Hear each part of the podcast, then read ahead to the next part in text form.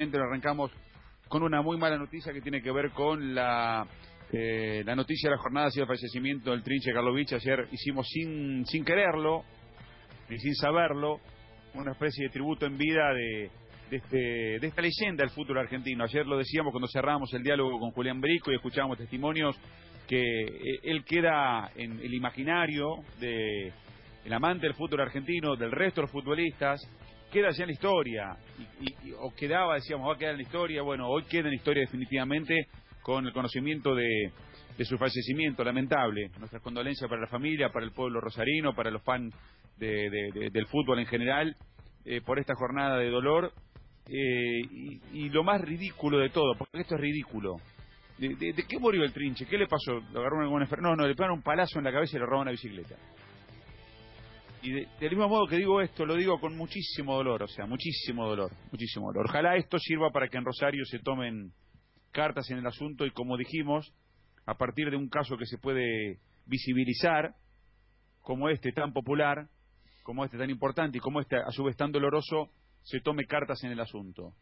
Le habían robado cuatro bicicletas, se iba a comprar una bicicleta nueva, salía, como siempre, a recorrer las calles de Rosario con su bicicleta nueva y lo mataron de un palazo en la cabeza para afanarle la bicicleta.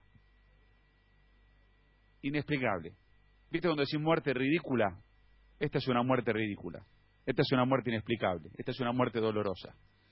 Porque cuando un ser humano, por esa fatalidad de la vida, sufre alguna enfermedad o le pasan otras cosas, uno va, va haciendo el duelo. Pero él con 74 años andaba bien en la bicicleta, como contaba Julián ayer, recorriendo las calles de Rosario y era como una, como una especie de, de, de, imagen característica que una de las leyendas del fútbol rosarino se paseara por las calles, ¿no? Recorriendo las calles, ¿no? Con, con todo lo que ello implica, recorriendo las calles y era una bandera. Probablemente los que le afanaron no tienen ni idea de, de quién se trataba y así lo tuviesen, poco importa, porque se abusaron de una persona de 74 años, a la que la dejaron en muy malas condiciones y hoy cuando fueron a hacerle una intervención, no pasó la operación. Es un día triste para, para, para una leyenda del fútbol argentino, para un jugador que quedará, que quedará y, y, estará siempre en el imaginario de, como todos dicen y como el propio Maradona le dijo en la cara, eh, vos fuiste mejor que yo. Bueno, eh, hoy lo despedimos pero con una sonrisa pese al dolor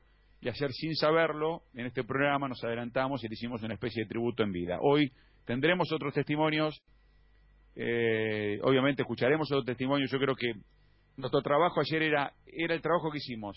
Eh, ayer era lo que teníamos que hacer. Era adelantarnos a una noticia. Ahora es fácil, ahora van a hablar todos. No, no hablo en, contra del que lo haga, por supuesto, no, Digo que ayer era la noticia, ayer. Era visibilizar o, o mostrarle a la sociedad algo que estaba pasando con una leyenda y aprovechar este episodio de violencia recurrente, como decía Julián Brico en Rosario, para contar la historia de un futbolista que, como decía Brico, qué, linda frase esa, en el partido con Argentina, ese famoso partido con Argentina amistoso, había por lo menos dos millones de personas en la cancha, porque todos estuvieron en la cancha ese día, qué maravillosa esa frase. y de esas tenemos un montón, ¿no? De la cantidad de gente que estuvo en la cancha en determinados partidos y que te pones a contar y no te alcanza, no, te alcanzan las butacas para meterla. Bueno, al Trinche lo han visto muchos y en ese partido en particular, donde pasó unos cuantos de la selección argentina en su momento, eh, se lo va a recordar con mucho cariño y ya queda, ya queda la leyenda permanente del fútbol argentino.